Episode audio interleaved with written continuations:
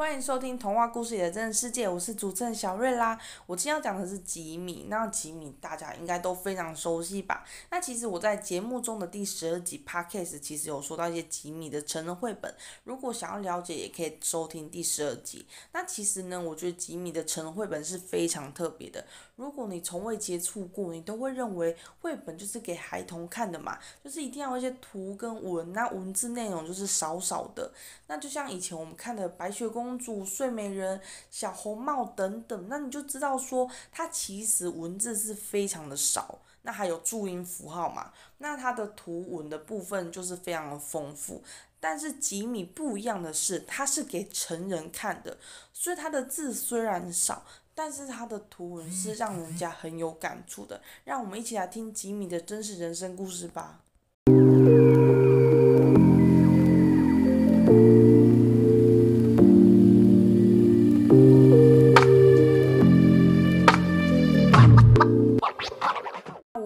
奇大家对吉米的认识有多少呢？之前其实我也不认识吉米这个人，但是我有一天呢，我就是去到那个台中的一些书局，成品，我去成品，我就看到了他的书。那我忘记是成品还是另外一间，就是他的书就是让我觉得非常吸引。吸引的原因是因为第一，色彩非常丰富。第二个，虽然他的故事一定是比那种什么童话故事还要来的多一点，但是他的每一篇故事都非常的有温度，而且也非常的有感触。如果你的人生很顺利，你可能感觉不到那样子的感触。可是如果你的人生有一点波折，你来看这些绘本，你却会发现说你的人生是否也有类似的事情。发生，就像情感也是啊，向左走，向右走，星空，然后还有一个叫做所谓的蓝色石头，我就觉得蓝石头，我就觉得非常让我印象深刻。然后呢，其实呢，我觉得印象深刻还有一个就是时光电影院。那时光电影院呢，就是一个很感伤的故事，我个人是这么认为啦。如果它拍成电影的话，再丰富长一点的话，到结局一定肯定也是蛮催泪的。那其实呢，它虽然是一本绘本，但是它吸引人的地方就是第一，你可能刚开始会先阅读文字内容。第二，你可能就会先来看它的图。它的图呢，虽然看似就是色彩丰富，可是你认真的看每一个细节，它的光、它的颜色都会让你有非常多的感触。然后它其实都会让嗯读者认为他其实是内心很有故事，然后也是一个没有这么快乐的人。因为其实他的故事结局，其实我会个人觉得蛮模糊的。那有些也是我自己看了一本叫做绘本的。梦想与实际，我才知道原来那个结局是什么。那其实我们今天就一起来讲一下他的真实故事啊。他真实的故事其实就没有这么的 OK。也许就是因为他人生有一点波折，他才有办法画出类似这样子的绘本。在一九五八年的冬天，他在宜兰罗东出生。从小呢，他不是和爸妈一起生活，是和他的祖母一起生活。祖母家是传统的三合院。如果大家呢在小时候有住过三合院，就知道说，如果三合院呢、还有弟弟妹妹、哥哥姐姐一起住，空间够大，那玩起来可是真的很好玩。不像现在的房子都小小的，如果说你大概在那边，譬如说走廊上网球，然后很容易就跑出去的，其实十分的危险。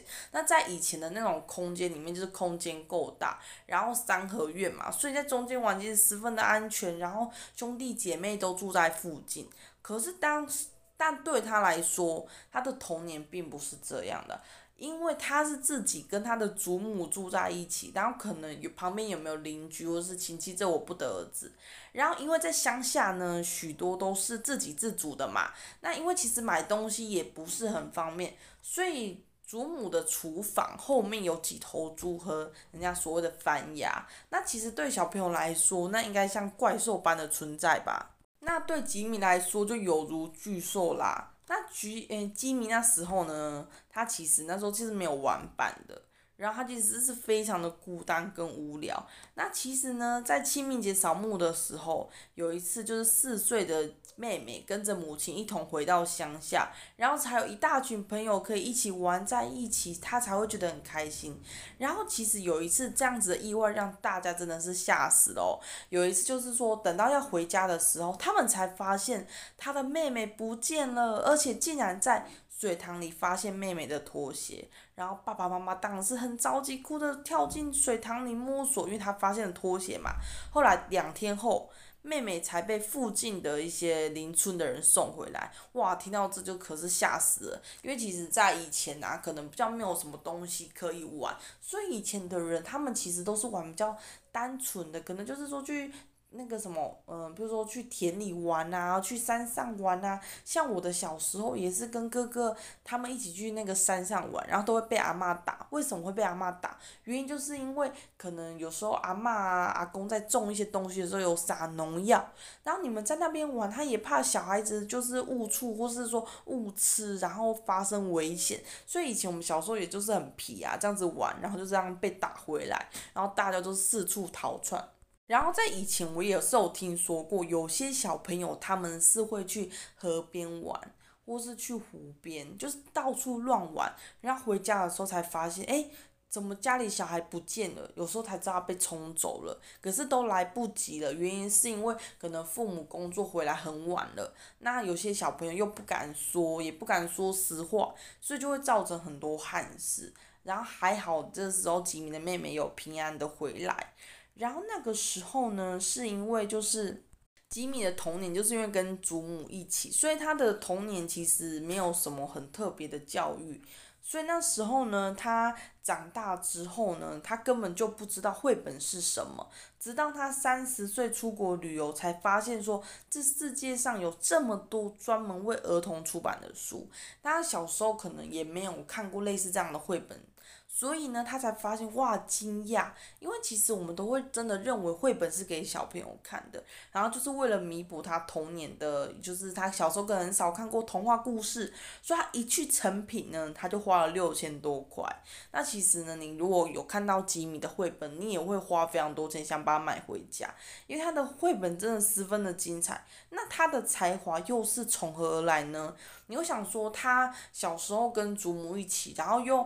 每次都是特别的节日才会有弟弟妹妹兄弟姐妹一起玩，那他为什么可以有办法创造出这些呢？原因是他其实呢，虽然小时候没有看过什么绘本，但他喜欢画画。其实每个小朋友的童年都是喜欢画画的，课本的空白处全部都是涂鸦。然后，可是呢，他其实也会很好奇，到底是谁有这样的天赋传给他，所以他就追溯。追溯过去的时候，他发现他的爸爸妈妈根本就不会画画，姐姐、哥哥、妹妹其实也都不会。然后他认为他生长在一个完全没有绘画艺术气息的家庭里面。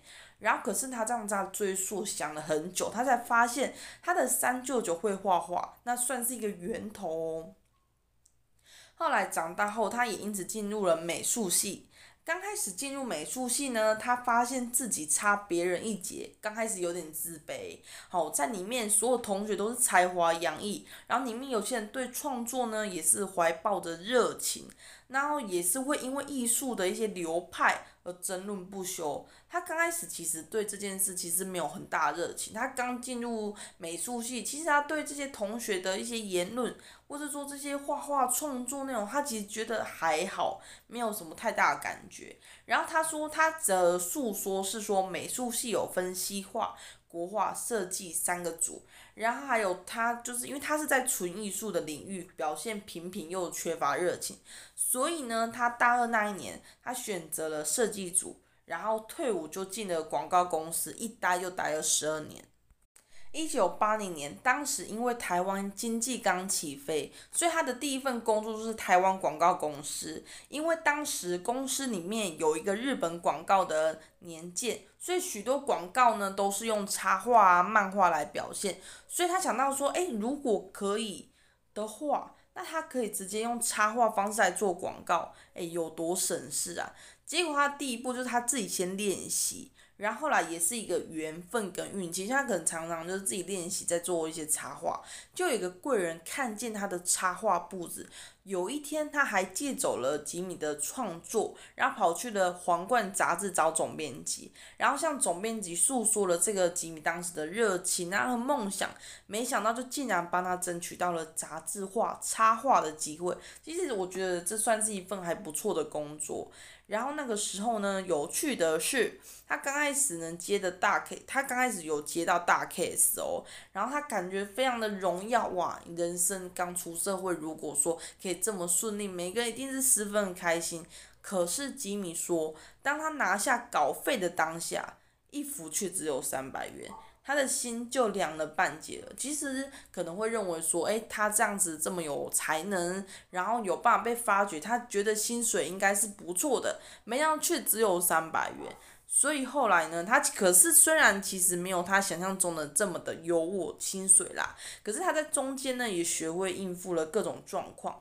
那与学会可能跟客人处理，跟所谓的总编辑对谈，或者学会一些应对等等。我觉得在他那个期间也算是丰富到学到很多东西。那大家一定也会很好奇，为什么他会叫吉米，而不是叫其他的名字呢？那原因就是因为呢，他当年呢在广告公司加入的时候，一个团队里面大家都有英文名字，然后而且非常巧的是都是 J 开头的。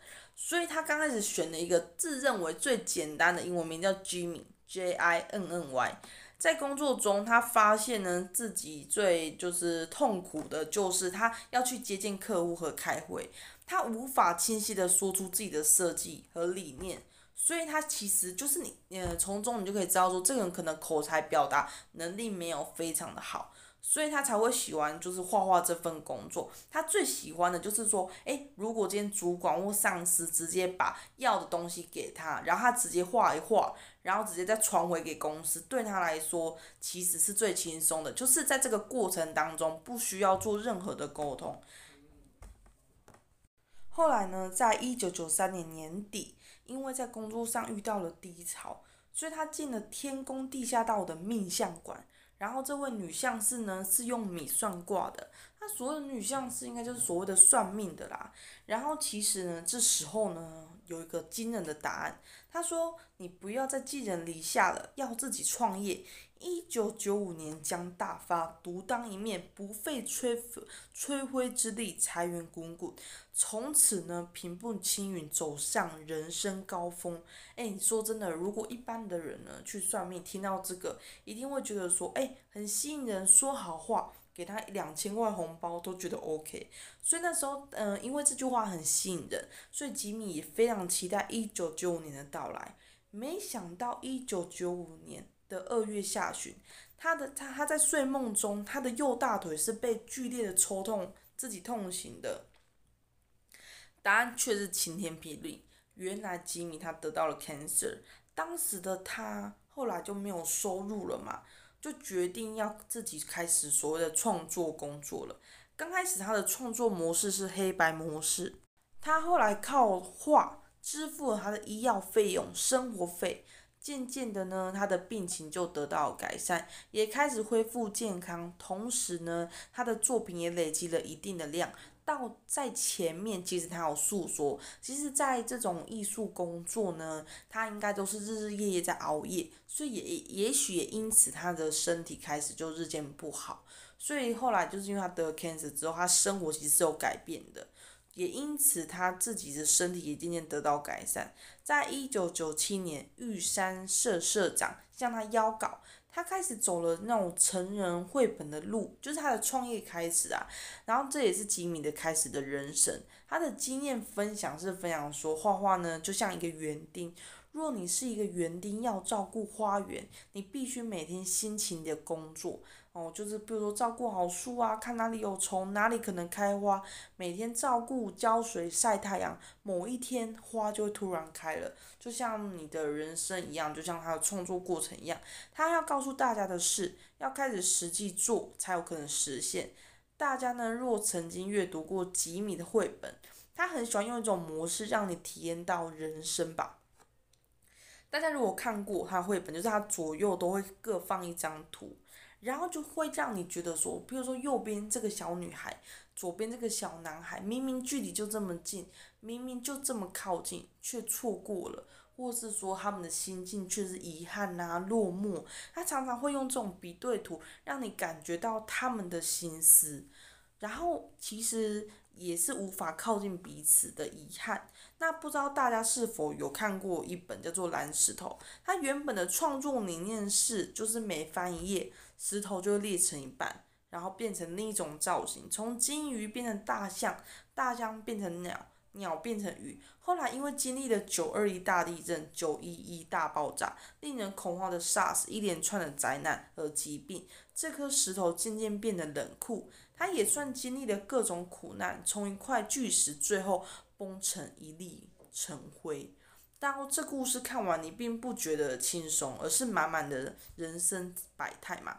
其实呢，从大自然呢产出的原物，嗯、经历了造化，变成一个有价值的石头。那因为人类的自私需求等等，所以呢，它就被慢慢的被雕塑成一些有意义的作品，也陪陪伴了许多人。但是最终这个石头呢，仍想到回到自己的地方，所以呢。最后，它就化成了一粒尘灰嘛，就随着时间啊，嗯，空间，或者说随着风，这样把它吹回原本它的地方。那在《忽远忽近》这个作品中呢，其实两人男女主角的距离只有三分钟，但是就是无法走在一起，也造成了许多遗憾。他的作品是可以用画来明白一切的。那你喜欢吉米这样的创作内容呢？其实吉米的创作内容，我不知道为什么我刚有看过他的绘本的《梦想与实际》这本创作性的分享，他说他其实都是喜欢 happy ending 的，可是不知道为什么我刚好看到的创作内容其实都不是这么 happy ending，就是他常常会让我觉得说，诶，在青春时期，在任何的时期都是非常的没有这么快乐，也。觉得很遗憾，就像蓝石头，最终虽然他能回到属于他的地方，可是他中间的历程其实是苦的。有人们的欢笑声，他很开心；然后当人们不再看他，不再注意到他，就裂开。然后从一个巨大的石头，因为一直被人家雕塑、雕塑，到最后变成一粒尘灰。就是说，觉得他的故事其实都是。有一种他的人生不是很美满，那过程可能辛苦，但结局有可能是，嗯，回到原本自己的地方，可能是好的。可是他的呈现方式并不会让你觉得他的结局是完美的，是美好的，而是让你觉得满满的可惜跟遗憾。就是刚开始可能不该被人类带这些社会，然后这样被雕琢。也许在他属于他的地方，他是最快乐的。好，如果喜欢呢我的 podcast，请继续支持。那我们下次见喽，拜拜。